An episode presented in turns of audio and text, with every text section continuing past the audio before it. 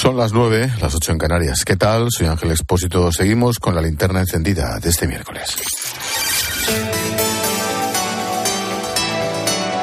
Con Expósito, la última hora en la linterna.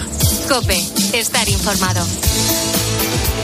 Seguimos contando la actualidad del día que te resumo en varias claves. Primera, reacciones a la confirmación de que Ramón Tamames será el candidato a la moción de censura de Vox.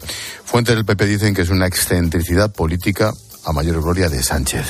Desde Ciudadanos, Patricia Wasp confirma que su grupo votará en contra y el ministro de Presidencia, Félix Bolaños, asegura que el debate servirá para diferenciar la forma de hacer política de la derecha y del gobierno. En esa moción de censura se va a poder ver con mucha claridad las políticas sociales de ampliación de derechos y de garantía de las políticas sociales que estamos haciendo desde el Gobierno de España y se va a ver otro modelo, que es el modelo de la derecha, de la ultraderecha, de recorte de derechos y de recorte también de oportunidades a la ciudadanía. Segunda, la Asociación Española de Radiodifusión Comercial celebra el respaldo del Tribunal Constitucional a la radio como garante del derecho a la información.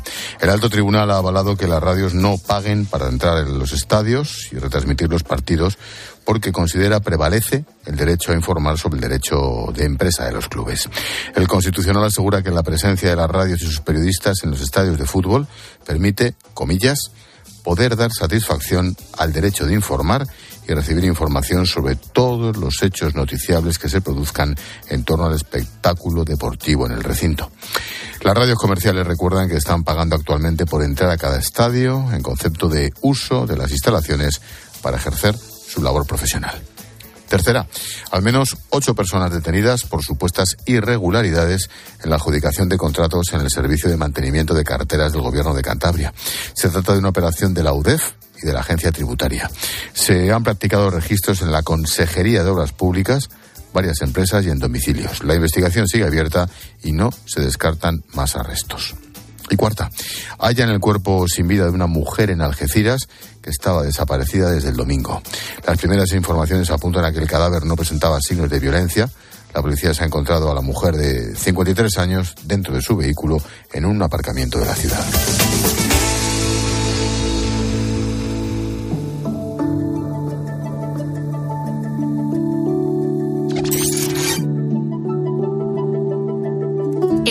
Escuchas la linterna con Expósito. Cope, estar informado.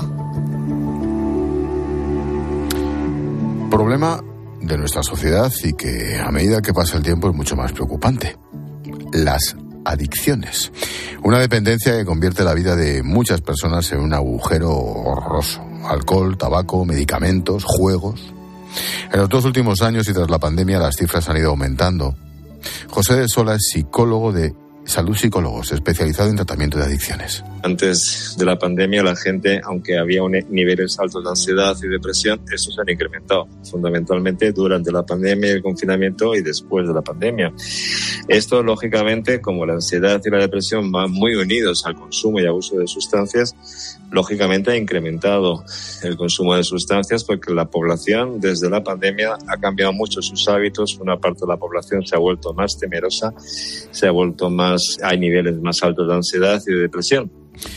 No hay cifras demasiado exactas, te aporto algunos datos. Según el Observatorio Español de las Drogas y Adicciones de 2020, 2020, más de 38.000 personas ingresaron en España por consumo de drogas, unas 20.000 lo hicieron por alcohol, pero hay sustancias concretas en las que se ha visto un un gran incremento en los últimos meses. Donde más hemos visto un incremento ha sido en el consumo de marihuana entre jóvenes y, adultos jóvenes también, alcohol y algo de cocaína. El éxtasis creo que ahí se mantiene un poco en la línea de que siempre ha estado circunscrito a las fiestas y discotecas, pero lo que es la marihuana ha subido bastante el consumo y adicción, sobre todo entre jóvenes, ¿no? Se estima que el 2% de la población en España tiene problemas de adicción al juego, mientras que en el caso de las drogas sería un 11 quien lo consumiría de manera frecuente. En primer puesto está la cocaína, seguida por el cannabis y los medicamentos. Junto a estas adicciones encontramos otras dos con un alto porcentaje de consumo, alcohol y tabaco. El alcohol es la sustancia psicoactiva más consumida y lo peor es que cada vez lo hacen a una edad más temprana. La marihuana ha, ha bajado la edad, igual, igual que el alcohol, eh, durante la pandemia se abusó también bastante del alcohol, ha bajado también en edad y eso ha bajado muchísimo el rango de edad y se, se empieza antes, eh, se inicia antes el abuso y la adicción. Cuidado porque preocupa mucho la adicción a las nuevas tecnologías, a las redes, donde muchos jóvenes empiezan a estar realmente enganchados. Por eso, quiero ponerte algunos ejemplos de este problema pero también hablarte de posibles soluciones. Hoy, las adicciones en España.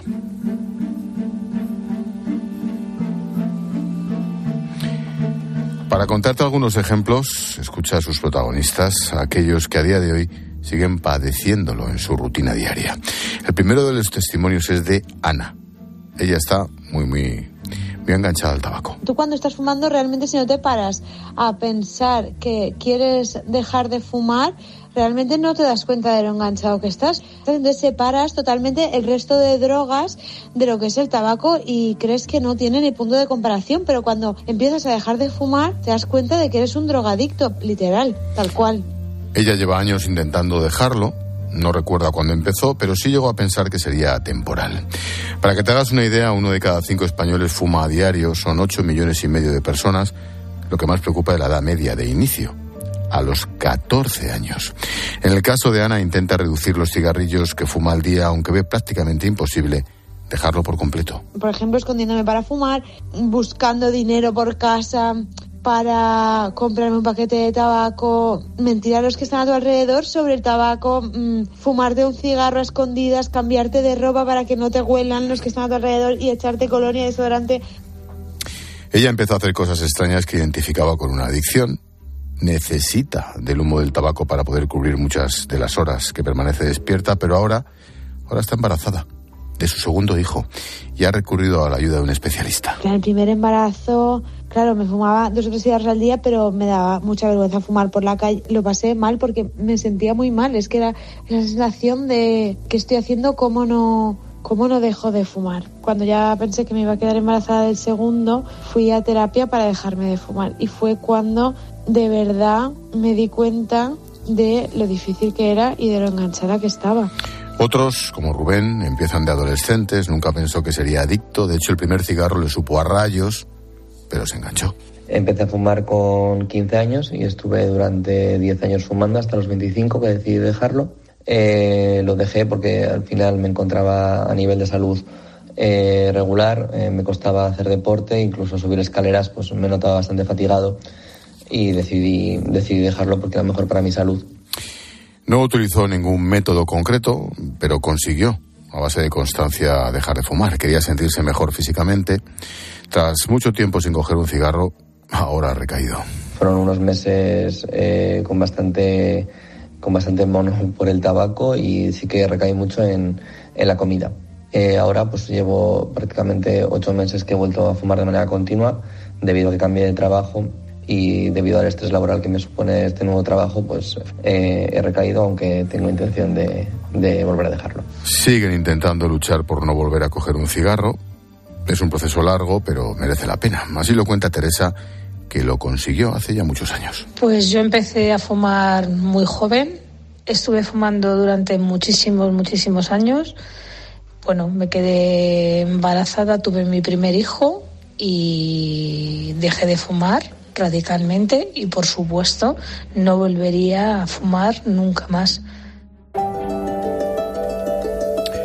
Mira, Alberto tiene 40 años Está en pleno proceso de rehabilitación. Estuvo hace unos meses en la tarde aquí en Cope y contaba así cómo empezó su adicción a la coca. Empieza de joven, pero ya un consumo preocupante, digamos, y ya una cosa, pues sí, unos años, unos años, más de, más de lo seguido, desde luego, cinco, seis, siete, no sé. Eh, al principio, pues te va, te va fluyendo menos en la vida, realmente tú puedes seguir con tu día a día, tal, pero se va complicando con el tiempo, se va complicando y llega un momento que, que te, que te absorbe y ya no se controla. Pero ya, ya llega a unos límites que ya, ya te, te come la vida. Reconoce que empezó a caer pensando que era divertido, pero, pero no. Cuando se dio cuenta estaba entrando en un bucle de droga y alcohol, y eso a pesar de que siempre ha estado muy arropado por su entorno. Me han arropado bastante. No, es difícil, yo entiendo que es muy difícil para, para la familia entenderlo, porque al final afecta, afecta a todo tu entorno, familia, amigos, trabajo, todo. Pero bueno, afortunadamente he tenido suerte, me, me han apoyado, la verdad que me han apoyado, no puedo decir lo contrario.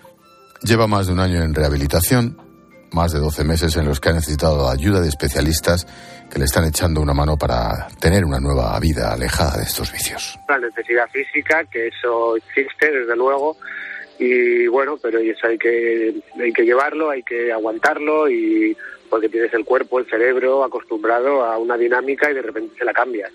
Entonces el cuerpo responde y, eso, bueno, hay que pasarlo. Y luego, luego es un trabajo muy de enfrentarte a ti mismo, a que te ha llevado hasta ahí, a, bueno, es un trabajo muy psicológico. Alberto ya se encuentra mucho mejor después de una etapa que no quiere olvidar, no quiere cometer los errores del pasado, no tiene hijos, pero sí sobrinos a los que manda este mensaje. Yo se lo diría a mis sobrinos y se lo diría a la sociedad, que muchas veces se minimiza, se minimiza en, series de televisión, en sketches de humor, en, se minimiza mucho la gravedad del consumo y eso es grave, eso es grave porque la conciencia de la sociedad es que bueno, es una cosa lúdica, incluso provoca risas, incluso y es un infierno. La pregunta es, ¿por qué? ¿Por qué están aumentando las adicciones? Para ello hemos llamado a Enrique Sanz, Quique. Es director terapéutico del centro Elfis en Madrid. Quique, ¿qué tal? Buenas noches. Buenas noches, Ángel, ¿qué tal? Pues aquí andamos, preocupado y muy interesado en este asunto. Em, ¿Por qué? ¿Coincides en que de tres años a esta parte de la pandemia aquí ha habido un aumento de adicciones en general? ¿Por qué? Mira, realmente ha habido un aumento de, perjuicio en la salud mental de todos los, de, mucha gente y, obviamente eh, la adicción es una enfermedad mental y por eso eh, también también tiene que ver con, eh, con la situación que estamos viviendo. Estamos viviendo una situación muy convulsa a muchos niveles, pero también la gente está viviendo a un ritmo muy rápido. es verdad que en los últimos años, en los últimos dos años en concreto, eh, se ha disparado las demandas de tratamiento, se ha disparado los consumos. Eh, no sabría decirte exactamente por qué, Ángel, pero creo que tiene que ver con múltiples factores, entre ellos los que te he comentado. Mm, en Elfis, con PH. Elfis, mm, ¿cuáles son las adicciones más habituales? Hablamos de adicciones en general, pero no sé, no sé si debemos englobarlo todo en el mismo saco. Pues realmente nosotros tratamos adicción que se manifieste esta enfermedad a través de una sustancia o un comportamiento tiene que ver con, la persona y con muchas otras circunstancias. Eh, sí que es verdad que últimamente nos estamos encontrando con un aumento eh, muy bestia de consumo de medicación. ¿vale? Eh, el alcohol también es algo que está muy presente últimamente y de manera muy contundente. El alcohólico puro venía ya de manera muy residual porque había policonsumo y volvemos a encontrarnos con un perfil de únicamente de alcohol. Y, como te digo y vuelvo a incidir en ello el, tema de la medicación empieza a ser algo muy muy preocupante. Hay, mucho abuso y no solo en mujeres como históricamente o en personas mayores sino en adolescentes. Hay mucha medicación en la calle y se consume mucha medicación por parte de ellos luego mm. están pues el consumo de porros cocaína etc. ¿Cuál es el primer paso? Visto por tu experiencia, por tu consulta, por tantas cosas, ¿cuál es el primer paso? ¿El entorno? ¿El individuo? ¿Quién? ¿El primer paso para qué? ¿Para pedir ayuda? Para pedir ayuda, para intentar salir de esta. Pues mira, depende. Si me dices, si me preguntas qué, qué tiene que hacer un familiar cuando se encuentra con una situación como esta, obviamente ponerse en manos de unos profesionales y que le aconsejen cómo abordarlo, porque se sienten muy solos por un lado y muy perdidos por otro. Si es el mismo paciente, que esto es más raro que se levante un día y diga, mira, no puedo más, pues efectivamente también buscar ayuda profesional, ponerse en manos de gente que le pueda aconsejar cómo empezar a, gestionar toda esta situación, que como bien decía el invitado que has tenido antes, va mucho más allá de consumir drogas. Aquí hay que trabajar en un plano muy, muy profundo. Dejar las drogas es fácil, Ángel, fácil entre comillas lo complicado es aprender a vivir sin drogarte una vez lo has instaurado en tu vida. Y ahí es donde se hace el trabajo más potente. Em, ¿Cómo están afectando las nuevas tecnologías? Porque claro, cuando ves el dato de que baja la edad en el consumo de todo, dices, algo tendrá que ver esto, ¿no? Pues fíjate, las nuevas tecnologías están provocando eh, que por un lado, y, no quiero con esto demonizarlas porque efectivamente ayudan un montón, pero sí que están provocando mucho aislamiento, sobre todo por parte de los adolescentes. La interacción eh, de toda la vida está quedando en un segundo plano. Nos estamos encontrando con mucha gente con problemas sociales. Hablo de adolescentes sobre todo. ¿eh? Problemas sociales porque no tienen esa capacidad de relacionarse eh, que teníamos nosotros porque no conocíamos otra forma de hacerlo. Ellos han aprendido a relacionarse a través de las redes sociales, a través de pantallas y eso está provocando pues mucho aislamiento social, mucho problema de no saber cómo comunicarse eh, y está afectando a un nivel lo suficientemente importante como para que le metamos mano a todos los niveles, desde el punto de vista de educación, desde el punto de vista de intervención y desde un punto de vista social, obviamente. Pero eh. sí que es verdad que, es un problema latente. Mm, de los que han dado el paso, los que han llegado a Elfis o a cualquier otro centro, mm, ¿se puede dar un porcentaje de gente que dices, lo hemos curado aunque siga siendo siempre con esa losa, con esa adicción, pero ha salido para adelante. ¿Hay un porcentaje de fracaso y de éxito, Quique? Eh, mira, lo primero que me gustaría aclararte es que nosotros no curamos a nadie, nosotros ayudamos a que la persona haga el trabajo, porque siempre cuando alguna vez algún familiar viene y te dice, oye, muchísimas gracias, nosotros le decimos, dale las gracias a él, el trabajo más grande lo lleva él, nosotros simplemente guiamos, ¿vale? Y perdóname la sí, sí, intentando responder a tu pregunta. No te va a gustar lo que te voy a decir, pero lo que te voy a decir es que todo aquel que quiere se cura. ¿Por qué no me va a gustar? Me encanta, ojalá. Pues porque quiero, quiero creer que, necesitas datos más concretos. es que es muy complicado, Ángel. es muy complicado. La, la, estadística no es, no es muy alentadora. Eso es lo que te puedo decir. Todo el que quiere se cura. Me quedo con ese titular. Efectivamente. Quique, director terapéutico del centro Elfis en Madrid. Gracias y suerte. Gracias a ti, Ángel. Un abrazo muy fuerte. Otro para ti. Adiós. Hasta luego. Otra de las adicciones más preocupantes es la ludopatía, que afecta a más de 680.000 personas en España. Un buen número de ellos menores, por cierto. Un dato muy preocupante es que el casino y las apuestas son ya la principal causa de adicción al juego entre menores de 26 años. Es el caso de Eduardo.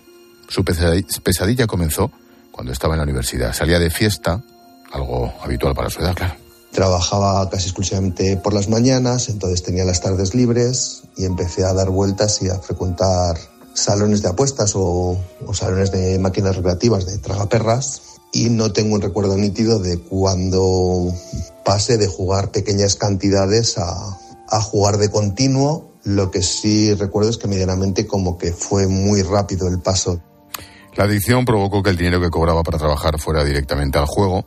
La situación llegó a tal punto que su banco le llamó por miedo a que tuviera problemas con la hacienda. Muchas veces el más llamativo es el, el problema económico, que a mucha gente le deja un agujero importante. A mí, por así decirlo, pues me quedó al final pues como el equivalente más o menos a dos años de sueldo, porque tuve que pedir préstamos para tratar de cancelarlo. Fue gracias a sus padres y a la Asociación Terapéutica del Juego cuando la vida de Eduardo empezó a cambiar. Nos cuenta que una de las cosas que le prohibieron fue ver partidos de fútbol. Se apuntó incluso al listado de jugadores autoprohibidos para que no le permitieran entrar en ningún establecimiento. Sin duda, ir a terapia le cambió la vida. Yo sí sabía que tenía un problema, que era consciente, pero en el fondo no quería reconocerlo, con lo cual no quería la asociación. Lo que pasa es que, bueno, pues no tuve que más remedio como que contárselo a mi familia. La verdad es que se me abrió, se me abrió un mundo nuevo de poder pues asistir a las terapias y, y tratar de con ayuda el dejar el juego. Mira, te quiero demostrar que se sale. Que al final del camino siempre hay una luz que te permite seguir con la vida. Nuestro protagonista ha estado, ha tocado fondo en varias veces de su vida cuando apenas era un chaval sus ganas de vivir y su insistencia le han permitido salir de los baches y mostrar el camino a muchos otros chavales que están pasando por lo que él vivió en su día. Su nombre es Javier Carbonell, es director terapéutico de la clínica Síndrome Adicciones, especializado, claro, en adicciones y trastornos de personalidad. Javier, ¿qué tal? Buenas noches. Buenas noches, Ángel, ¿qué tal? Oye, mm, casi casi empiezo por el final. De esta se sale, ¿no? Yo quiero transmitir un mensaje muy, muy positivo y muy optimista, no porque la situación sea fácil, pero se sale siempre de verdad y se puede salir. Y la cuestión es que hay que poner por parte del paciente, por supuesto, pero también por parte de los profesionales que nos dedicamos a esto y estamos entregados. Y además me gustaría también desmitificar un poco la idea del concepto de adicto. A veces se piensa que el adicto es una persona marginal que viene de un problema estructural. Yo en mi caso he pasado por esto, llevo prácticamente 30 años de recuperación, no he tenido ningún problema y todo lo que he vivido vengo de un entorno totalmente estructurado y vamos, con una familia que siempre me ha, me ha dado el apoyo en todos los sentidos. Y al final, si uno aprende realmente lo importante que no es dejar las drogas, sino a vivir sin drogas, a cambiar la filosofía de vida, se sale, por supuestísimo que sale, y más refortalecido que antes incluso. ¿Cómo era tu día a día mientras estabas enganchado? ¿Te lo puedo preguntar, Javier?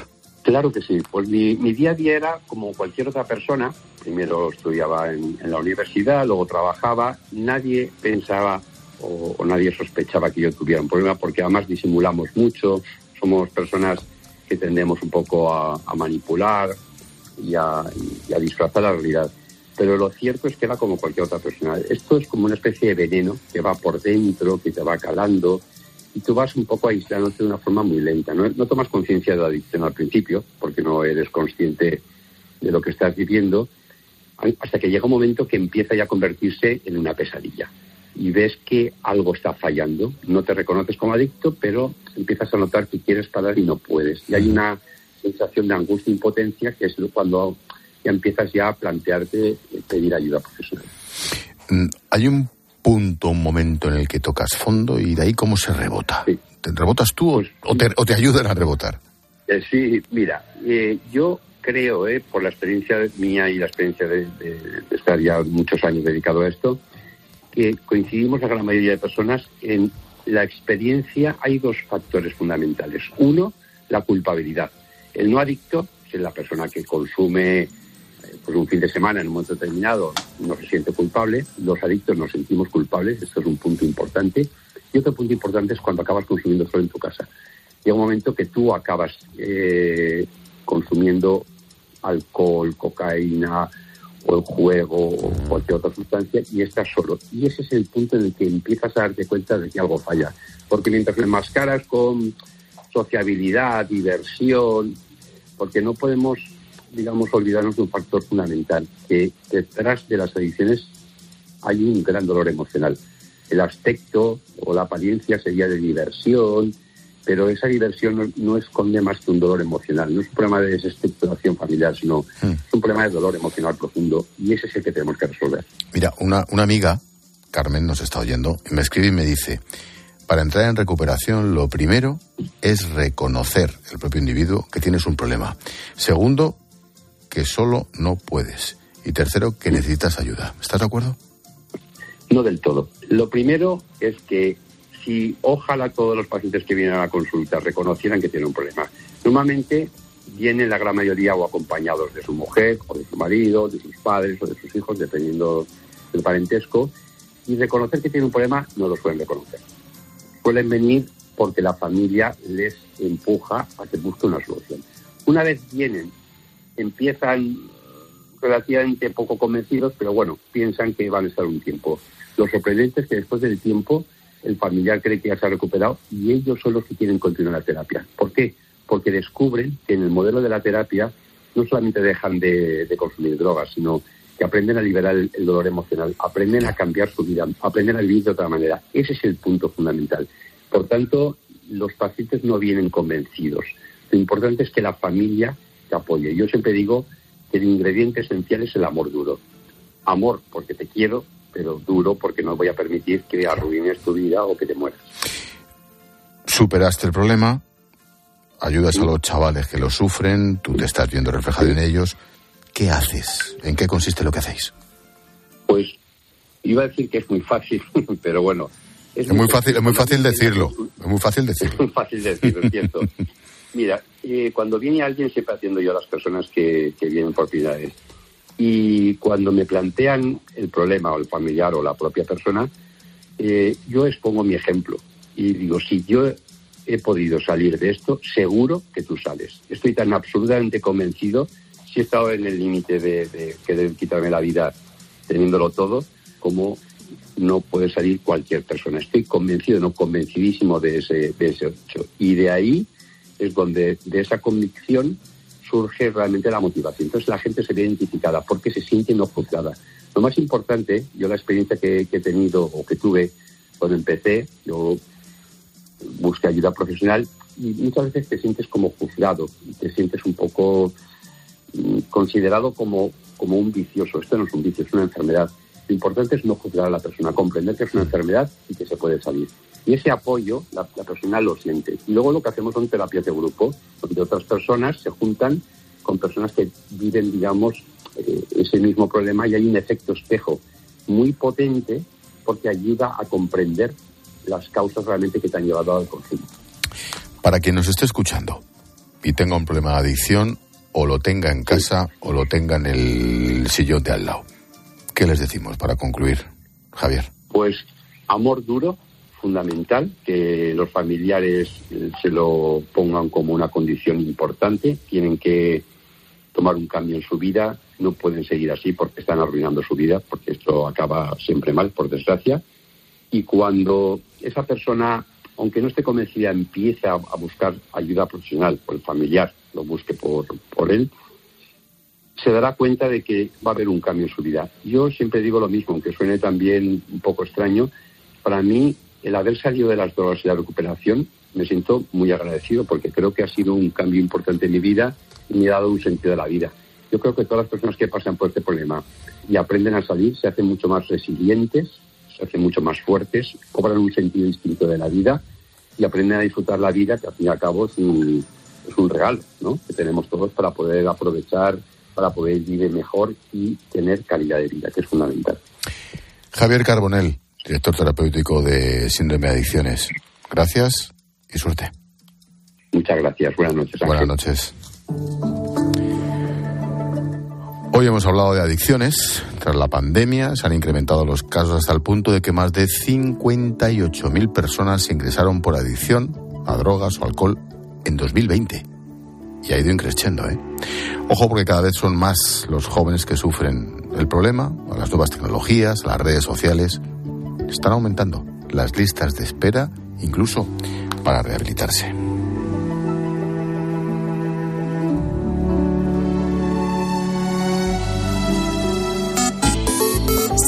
el Expósito en Twitter en arroba expósito cope y en arroba la linterna cope, en facebook.com barra la linterna y en Instagram en expósito guion bajo cope.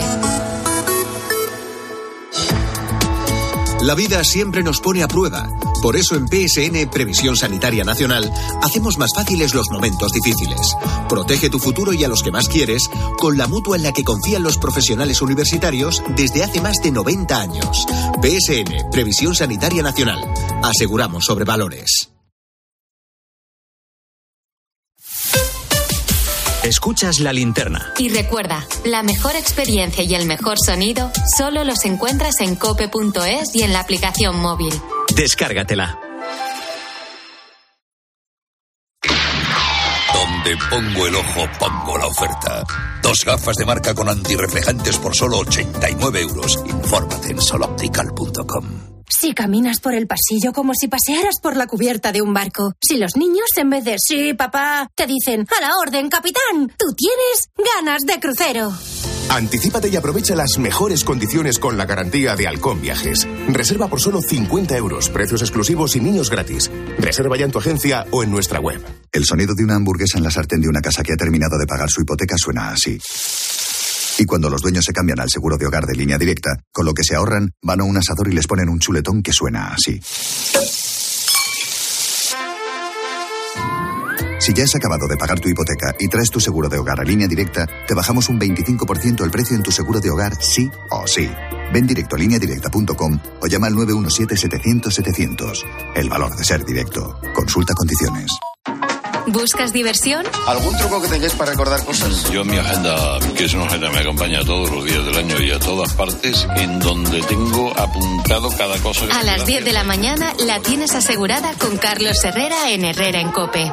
¿Guardas todas las agendas que vas? Sí, porque de esa manera tengo control en qué han variado los años con las cosas. Tampoco en tu caso es mucho. Y tú le podías haber hecho fotocopia a la de Sí. 1900. Sería la- Escucha Herrera en Cope, de lunes a viernes de 6 a 1 del mediodía, con Carlos Herrera.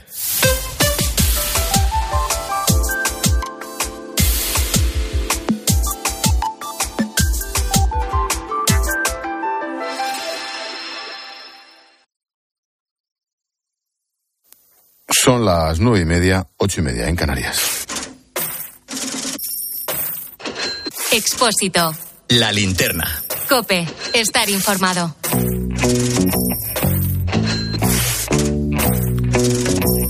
La misión de la Eurocámara pide más transparencia y accesibilidad a los datos de los fondos europeos. Después de unos días de visita, la presidenta del Comité de Control Presupuestario, Mónica Holmeyer, ha comprobado el sistema de ejecución de fondos y ha exigido que se corrijan algunas deficiencias.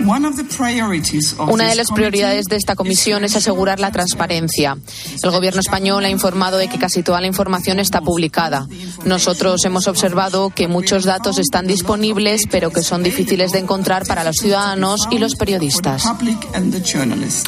Carmen Broncano, buenas noches. Buenas noches, Ángel. Oye, también ha pedido que se eliminen las trabas para pymes y autónomos. Los eurodiputados se han quejado de la cantidad de trámites burocráticos que tienen que soportar las pymes y los autónomos para acceder a estos fondos. También dicen que los sistemas de control funcionan, pero tienen que estar más accesibles para las comunidades autónomas. Son ellas las que gestionan la distribución de las ayudas. La comisión se marcha sin saber cuánto dinero llega a la economía real, pero el mensaje es optimista. Dicen que España está cumpliendo y que no hay perspe- perspectiva de cortarnos el grifo. La comisión también se ha fijado en la reforma del delito de malversación. Pide al gobierno que sea claro en sus medidas contra la corrupción. La Comisión tiene tolerancia cero contra la corrupción y ha preguntado al Gobierno cuáles han sido los últimos cambios que se han realizado en España en el Código Penal. Hemos pedido al Gobierno español una garantía de que su legislación está en conformidad con el principio de cero tolerancia para garantizar que no existe excepción alguna. Olmeyer ha insistido en que no puede haber excepciones con los delitos de corrupción. Dice que no tiene competencias en esta materia, pero que España tiene que aplicar la misma política que se aplica en Europa. Se refiere a la última modificación del Código Penal que rebaja el delito de malversación de los 12 a los 4 años. El siguiente paso, terminar la reforma de las pensiones para que España podamos recibir el cuarto pago de los fondos. La comisión ha llamado la atención al ministro Escriba porque el acuerdo va tarde, pero confía en que salga adelante. Dice Olmeyer que ha visto al gobierno muy comprometido con la reforma. De hecho, el ministro ha garantizado que va a estar lista en los próximos días. Este es uno de los hitos fundamentales que tiene que cumplir España y de no hacerlo, Europa nos aplicaría la máxima penalización. Y de vuelta a casa, Yolanda Díaz quiere recuperar los 45 días de indemnización por despido improcedente y superar los 33 actuales. Dice que despedir en España sale barato, pero los expertos están en contra de esta propuesta. Marta Ruiz. España está en la media europea en materia de indemnización por despido improcedente y además con la reforma laboral muchos trabajadores han pasado a ser indefinidos mejorando sus derechos en materia de despido pasando de 12 a 33 días por año trabajado. Endurecer el despido traería mayor rigidez y entorpecería la contratación y en cuanto al despido restaurativo que propone Díaz, mayores indemnizaciones para perfiles con más dificultades a la hora de la reinserción laboral, los expertos hablan de arma de doble filo. Jesús Laera, catedrático en Derecho al Trabajo de la Complutense. Si se estima que los despidos de los trabajadores de mayor edad pues tienen mayor reparación porque, porque luego hay más dificultad para encontrar empleo, lo que puede suceder es que las empresas contraten menos a las personas de mayor edad. A esto se sumaría la inseguridad jurídica de no saber antes de contratar cuánto costaría el despido si vienen mal dadas, quitando así impulso a la contratación en tiempos de incertidumbre. Seguimos hablando de trabajo, porque los inspectores han terminado hoy su tercer día de huelga. Piden que se cumpla el acuerdo que firmaron con el gobierno en julio del 21, en el que se comprometían a ampliar personal. Los sindicatos denuncian que después de meses de espera y de protestas no han recibido respuesta del Ministerio. Dicen que la falta de personal en la organización les impide supervisar de manera adecuada la subida del salario mínimo o la campaña para identificar los casos de discriminación salarial. Esta tarde se han reunido los sindicatos con el secretario de Estado de Empleo, pero no han llegado a ninguna conclusión. Por eso, los inspectores no descartan convocar una huelga indefinida. Y por último, según el Consejo General de Economistas, los concursos de acreedores de personas físicas y autónomos se han cuadruplicado de 2019 a 2022. ¿Esto qué quiere decir? Pues que España pierde autónomos. De hecho, 2022 terminó con 100.000 menos que el año anterior. Estos concursos de acreedores son la vía que tienen que coger las empresas o los autónomos cuando no son capaces de hacer frente a las deudas. En 2022 se decretaron 2.500 y en 2022, en 2019 se decretaron 2.500 y en 2022 la cifra ascendió hasta los 9.600. Si miramos las empresas, fueron 7.200 concursos de acreedores, un 24% más que el año anterior.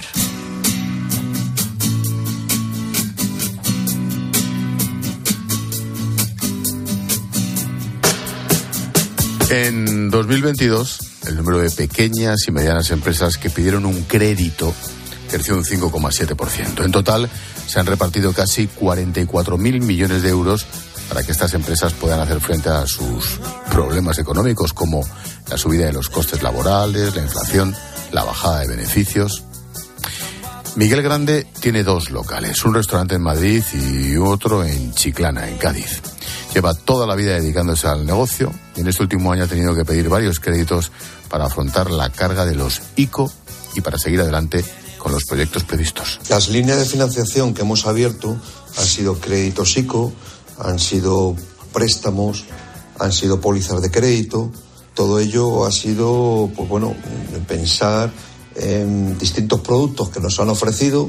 Tampoco hemos podido elegir mucho eh, para aguantar el tirón de, de, bueno, del desaguisado que han sufrido nuestras empresas durante todos estos meses. Pedir un crédito no es fácil. Según el último informe del Banco de España, la mayoría de las pymes se quejan del empeoramiento de las condiciones. Miguel dice que cada vez son, son más restrictivos. Los bancos siempre se han ofrecido distintos productos. Eh, eso sí, poniendo tus avales por delante, eh, y no con la seguridad de, de, haber encontrado la mejor línea de financiación, sino nos hemos tenido que adaptar nosotros más a lo que los bancos han querido que, que tuviéramos, a lo que realmente nosotros buscábamos. Además, con la pandemia y después los bancos, al parecer, son mucho más exigentes y los perjudicados son sobre todo esos pequeños empresarios. Se han visto acortados los plazos, las cantidades han sido menores, eh, hay que responder con muchas más garantías, tanto personales como a nivel de empresa. Hemos salido perjudicados enormemente las empresas para poder conseguir una financiación rápida porque cada vez son más las trabas y la burocracia que proponen los analistas a la hora de conceder un préstamo. Hoy toca hablar de superhéroes, de autónomos, de las pequeñas y medianas empresas y de sus problemas para acceder a los créditos. Lo hacemos con Jorge Martínez Hernández, nuestro experto habitual, abogado, economista de ICADE, empresario, profesor. Jorge, ¿qué tal? Buenas noches. Buenas noches, Ángel. Oye, ¿por qué es tan difícil para las pymes acceder a un crédito por tu experiencia propia? Bueno, yo voy a dar la versión que, que creo, porque es difícil eh, acceder a estos créditos. La pregunta quizás eh, quien nos debería de contestar son las entidades de crédito. Pero yo por la experiencia que tengo, Ángel, el primer motivo es por el tamaño de la pequeña y mediana empresa española, que comparativamente con la europea, pues eh, tenemos un número de empleados pequeño y esto hace que el nivel productivo, el nivel de rentabilidad de la empresa sea, sea menor. Y, y luego el, también un, un problema importante es el cambio de normativa que ha, que ha hecho el Banco de España. Eh, la devolución de los créditos eh, se disponía de un, de un tiempo para que el banco pudiera provisionar este, este crédito y el Banco de España, pues de 24 a 72 meses que disponía después de que pasaran 90 días que el empresario, el autónomo, no había, no había podido hacer frente al crédito, pues eh, a partir de esos 90 días eh, se disponía de prácticamente entre dos y seis años para poder provisionar el crédito. Uh -huh. Esto ha cambiado y la normativa ha pasado a 12 meses, con lo cual es muchísimo más difícil buscar soluciones y sobre todo tratar de conseguir una refinanciación. Eso, eso es la asfixia Eso es la asfixia, efectivamente, Ángel. Eso lo que te hace es que en un momento determinado tú dispones de muy poco tiempo para buscar una solución y para que la entidad te dé una solución para poder bien solucionar el problema o, buscar una refinanciación. Carmen. Jorge, ¿qué tal? Buenas noches. Hola, buenas noches. ¿Qué requisitos se necesitan para que te concedan estos créditos? Bueno, eh, como hemos oído al empresario anterior que comentaba, los requisitos eh, se, se, traducen a que la empresa sea viable, una, una, viabilidad. Y esto viene motivado pues por varios factores. Primero, por las cuentas eh, contables que tiene la empresa que evidentemente, bueno, pues el balance de situación, cuenta de explotación, eh, documentación fiscal, impuestos de sociedades. Eh, otro de los, de los temas importantes, eh, de los requisitos que miran las entidades de crédito, es la internalización de la empresa, que es un, un grave problema, como, como sabéis, en la pequeña y mediana empresa. El 90% de la pequeña y mediana empresa no trabajan con el exterior. El mercado que tienes es, nacional. Luego, los planes de futuro que te exigen presentar sobre la viabilidad de la empresa. Imaginaros lo que es en el 2020 que te manden a hacer un plan de futuro sobre, sobre la evolución de ventas que puede tener una empresa con los años que hemos pasado, esos últimos años. Yo recuerdo una anécdota, Ángel, hace eh, un par de años a mí me pidieron hacer un cash flow eh, en el 2020 hasta el 2023. Eh, es, es, es, absurdo. lo único que se requiere es un documento que soporte lo que vas a poner, pero que evidentemente no tienes ningún tipo de conocimiento para hacerlo. Jorge, esto es clase de economía. ¿Qué es un cash flow? Bueno, pues la, la, los no voy a hacer una disertación sobre el cash flow, pero bueno, la, la, tesorería que tiene la empresa en un momento determinado, la evolución de esa tesorería que tienes para, para hacer frente. Claro. Imagínate que... Al que te lo pidió lo responderías, vete tú a saber, ¿no? No, el problema es que mm, eh, te incitan a, a, engañar o a inventarte unos datos, ya. porque realmente, estando en la situación como está, es imposible realizarlo, Ángel. ¿De quién depende? Quiero decir, al final, tú vas a tu banco, vas a tu proveedor habitual ¿Depende de él? No, no, ese es otro de los graves problemas. Eh, otro de los requisitos que, que, la banca exige es el grado de confianza que tiene con los gestores, es decir, con la persona que lleva, que lleva la empresa. Entonces, el grado de conocimiento que tiene, tú tienes el, el contacto directo con el, con el director de oficina y, en el mejor de los casos, con el director territorial. Pero todo esto se queda en, se queda en un, en un primer nivel, porque esto pasa directamente al director general de riesgos, que no conoce absolutamente nada de lo que es la empresa. Conoce la empresa por unos datos contables que evidentemente en, en, en, en, la empresa Ángel 2 y 2 no son 4, a veces son 5 y a veces son tres y medio. Entonces eso requiere, pues bueno, pues que, que por parte de la, de la oficina que den una información lo más fidedigna de, de, de cómo es la empresa. Jorge, ¿qué tipo de financiación se puede solicitar?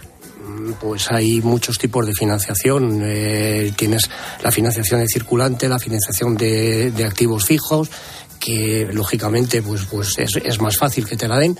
La empresa, la pequeña y mediana empresa, lo que necesita es, es, es liquidez. Y para eso lo más fácil, eh, vamos, eh, lo que se requiere es eh, las pólizas de crédito porque tú vas a disponer, vas a pagar a la entidad de crédito en base a lo que necesitas. Cosa distinta es cuando haces inversiones en activos fijos, que allá intervienen pólizas de préstamo, que normalmente son a uno o tres años, y bueno, tú pagas la devolución del préstamo la totalidad. Pero lo que la empresa pequeña necesita principalmente son pólizas de crédito.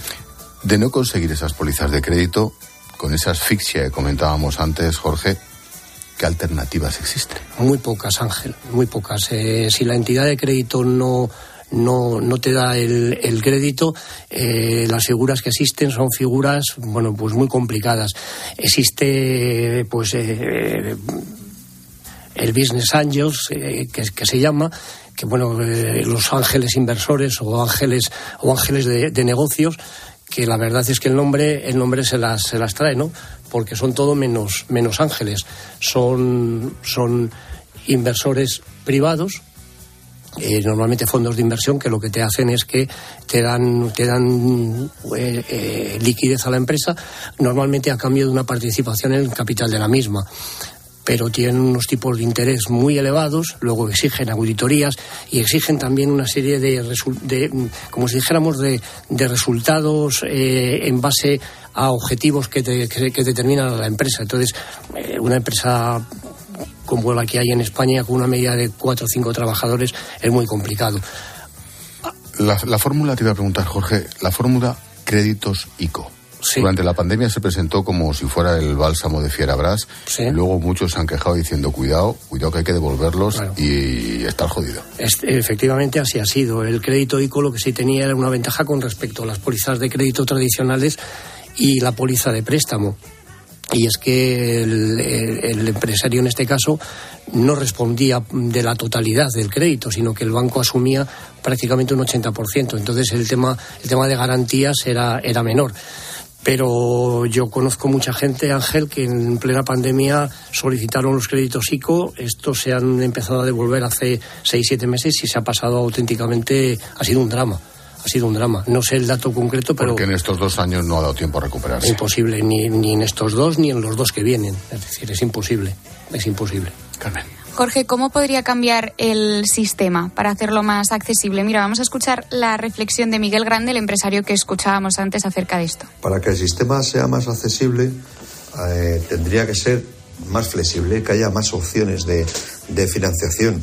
Está claro que la persona que solicita financiación es porque cree en un proyecto, porque tiene una necesidad. Esa es la primordial. Entendemos que, que nadie va a dar gratis eh, dinero a cambio de nada, ¿no? Pero sí que es cierto que se tiene que premiar de alguna manera los buenos proyectos y las buenas trayectorias profesionales. ¿Cómo lo ves? ¿Estás de acuerdo? Estoy totalmente de acuerdo. El, el problema, Ángel, es que eso, eso es la teoría. En la práctica, eh, cualquier entidad de crédito evidentemente que van a hacer el estudio de ese proyecto y la viabilidad del proyecto. Pero si no hay una, una garantía, eh, una garantía personal por parte del empresario, es muy difícil su, su, su concesión. Es decir, el, riesgo que asumimos los empresarios y el riesgo que asumen las entidades de crédito no estamos en el mismo nivel de juego. El empresario asume el riesgo al 100% y la entidad de crédito asume eh, el riesgo, evidentemente que lo asume, pero en menor medida. En menor medida porque lo que tú estás pidiendo al banco está garantizado. ¿Cuál sería la solución? ¿Cuál sería esa flexibilización para intentar aflojar ese nudo de asfixia? ¿Qué habría que hacer? Pues la verdad, Ángel, es que no lo sé. Eh, eh, creo que lo, lo, lo ideal sería que, que, la entidad de crédito analizara eh, la viabilidad de la empresa y que eh, si la empresa es viable desde el punto de vista técnico, luego lo que evidentemente tiene que hacer la entidad de crédito es asumir un riesgo, pero el, riesgo empresarial que asumimos todos los empresarios. Es decir, cualquier actividad empresarial lo que no está garantizada es al 100%. Entonces, eh, yo pediría a la entidad de crédito que, lógicamente, tiene que garantizar ese crédito que va, que va a dar, pero en la medida justa y proporcional al mismo que asume el empresario.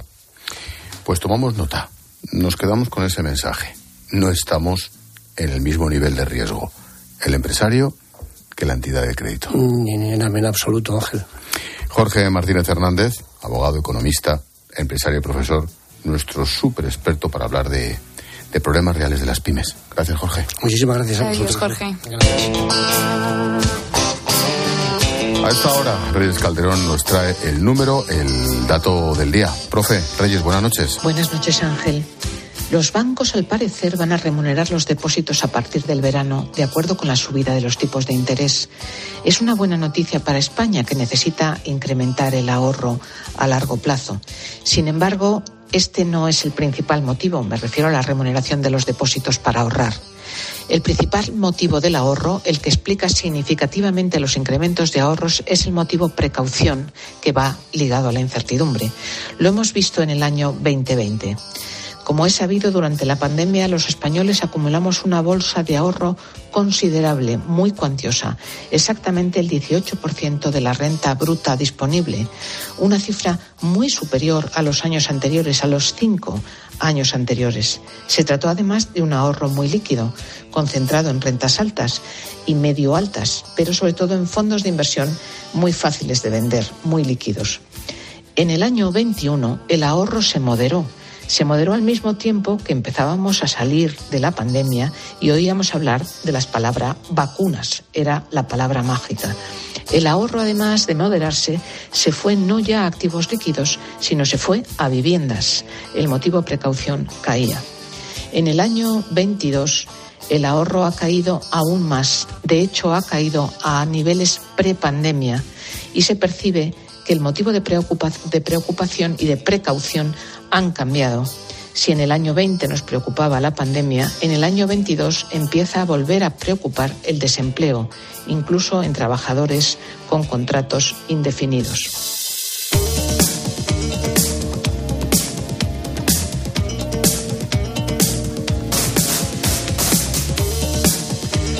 Como cada miércoles en la linterna, toca hablar del sector primario y hoy dedicamos este espacio a la pesca. La Comisión Europea ha presentado su hoja de ruta para eliminar gradualmente la pesca de arrastre de todas, todas las zonas marinas protegidas. Fija el objetivo en 2030, anima a los Estados miembros a que prohíban al menos el 20% de esta pesca, ojo, el año que viene. Desde que se aplican estas medidas, España ha perdido más de 500 barcos que se traducen en 4.000 puestos de trabajo. Iván López es el gerente de un arrastrero bacaladero basado en Vigo. Iván, ¿qué tal? Buenas noches. Hola, muy buenas noches. Primera reacción, cuando habéis visto esta noticia, ¿qué pensáis? Bueno, por, desgracia mm, dijimos ya está aquí, porque este plan venía anunciándose hace más de un año y medio. De hecho, bueno, hemos generado una, plataforma europea para prepararnos de esto y la, fundamos hace un año y luego pues hemos ido viendo cómo se posponía y, entre tanto nos cerraban las 87 áreas. Con mucha preocupación, Ángel, mucha preocupación porque, bueno, es un golpe muy duro y además es una tendencia que vemos que oye, si quieren decidir acabar con nosotros, que lo hagan, pero que no nos vayan exterminando de a poquitos, ¿no? Iván, ¿qué tal? Buenas noches.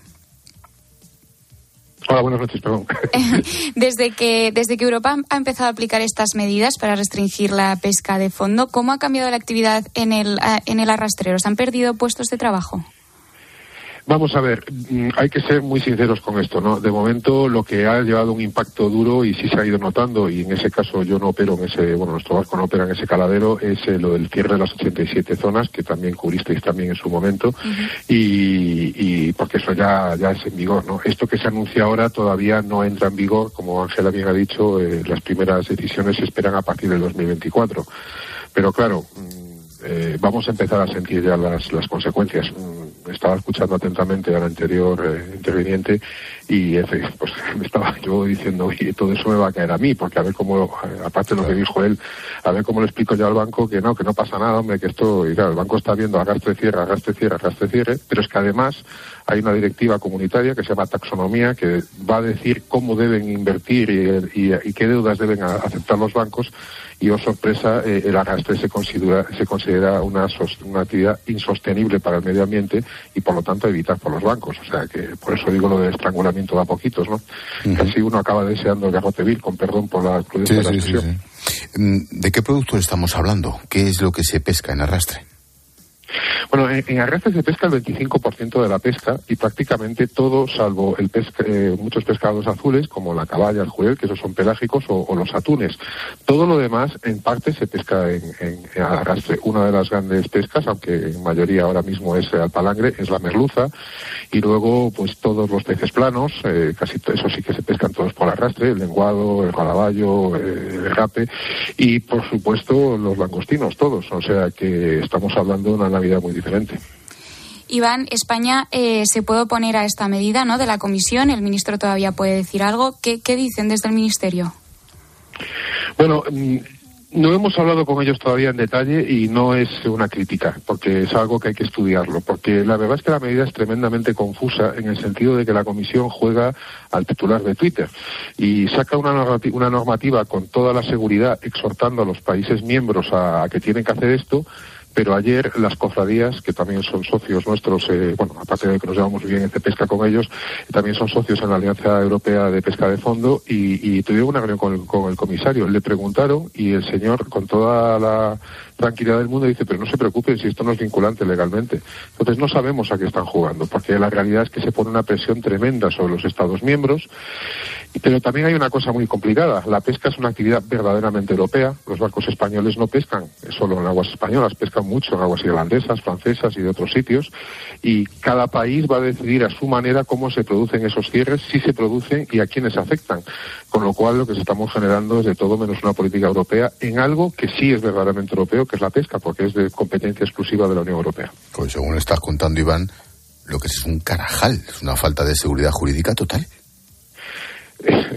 Eh, has dado en el clavo en el lenguaje técnico, por así decirlo, es que es así, eso es como nos sentimos. Es que si por lo menos sacan una ley, nosotros podemos estudiarla legalmente y, acudir al Tribunal Europeo y defendernos.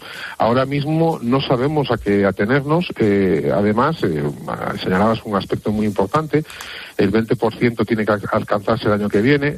Ahora mismo la media europea es el 12%. España es líder, porque hasta hace dos días el objetivo de protección de las aguas era del 10% y España estaba en el 12%. Eso sí, en un modelo ejemplar de cogestión donde participan los pescadores y donde se determina caso a caso dónde se puede pescar y dónde no y quién puede hacerlo y qué no. Nosotros, por supuesto, defendemos que hay muchas áreas protegidas donde el arrastre no tiene lugar y, no hay ningún problema, pero hay otras muchas en las que sí.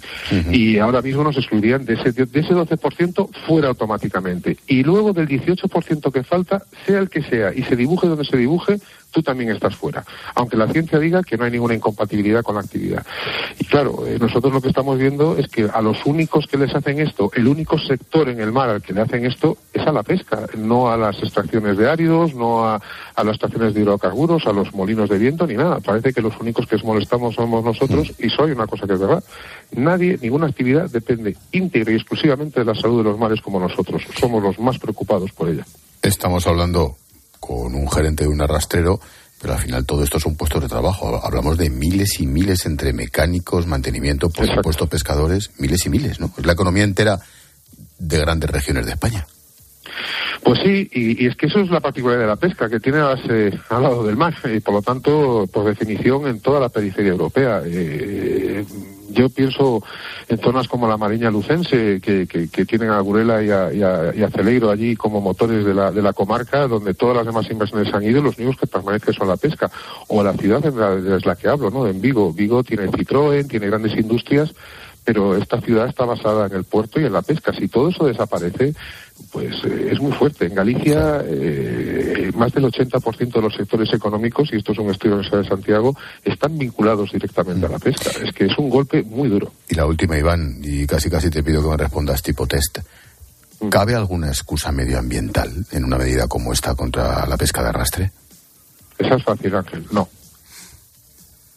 No cabe porque nosotros nos dedicamos a a, cuidar un medio del que vivimos. Llevamos, bueno, vamos, siglos viviendo de esto y queremos que nuestros hijos y nuestra, nuestros jóvenes puedan seguir haciendo durante los siglos por venir. Es lo que hacemos, es nuestra manera de vivir y nos, sabemos mejor que nadie cómo está el mar. Y somos los primeros que decimos que el mar está enfermo, pero nosotros no somos la enfermedad. En todo caso, somos el síntoma y la contaminación, el calentamiento global, la acidificación y otras muchas cosas ni siquiera son eh, mencionadas en este documento. Estamos perplejos y dolidos y ofendidos. Y los primeros interesados en que esa enfermedad se cure porque os va la vida en ello. Iván López, gerente de un arrastrero bacaladero en el puerto de Vigo. Gracias y suerte, Iván. Muchas gracias a ustedes por la, atención que nos prestan. Faltaría más. Buenas noches. Carmencita, mañana más. Adiós, Ángel. Adiós. Expósito. La linterna. Cope. Estar informado. Este jueves en Cope. Uno, dos, tres. ¡Hola, hola! Tienes una cita con la vuelta de los playoffs de la Europa League en tiempo de juego. El de los goles. El de la emoción. El del espectáculo. Desde las ocho y media, Manchester United, Barcelona. El Barça necesita la victoria para seguir viajando por Europa. El de siempre. El clásico. El único. El veterano. El de la cadena. Tiempo de juego. Pablo González, Manolo Lama y Pepe Domingo Castaño. Los referentes de la radio deportiva. El mejor programa de fútbol. Y recuerda, la información también continúa con Ángel Expósito y la linterna en Cope Más, Onda Media, Cope.es y la aplicación móvil. Cuando rascas un rasca Cleopatra, un rasca Link o cualquiera de los rascas de la 11, no solo puedes rascar premios. Ah, ¿no? ¿Y qué más puedes rascar? Pues puedes rascar un buen momento, una anécdota divertida con tus amigos y puede que hasta mucho dinerito. Eso sí que sería una buena anécdota. Venga, dame un rasca. Con los rascas de la 11 tienes un montón de maneras divertidas de rascar momentazos y premios de hasta un millón de euros. Rascas de la 11. Rasca el momento. A todos los que jugáis a la 11, bien jugado. Juega responsablemente y solo si eres mayor de edad. Escuchas la linterna. Y recuerda, la mejor experiencia y el mejor sonido solo los encuentras en cope.es y en la aplicación móvil. Descárgatela. Descubre una experiencia única en las tiendas porcelanosa. Productos innovadores, diseños exclusivos, espacios vanguardistas. El futuro es ahora y es porcelanosa. Y del 3 al 18 de marzo aprovecha los días porcelanosa con descuentos muy especiales. Porcelanosa, 50 años construyendo historias. Hay productos que ya forman parte de nuestro día a día como proteínas, magnesio, colágeno, omega 3, melatonina. HSN lleva 12 años fabricando fórmulas naturales para cubrir tus necesidades mejorar la salud de tus articulaciones, disminuir el estrés, perder kilitos de más o reducir el cansancio. Visita hsnstore.com. Nutrición de calidad para una vida sana.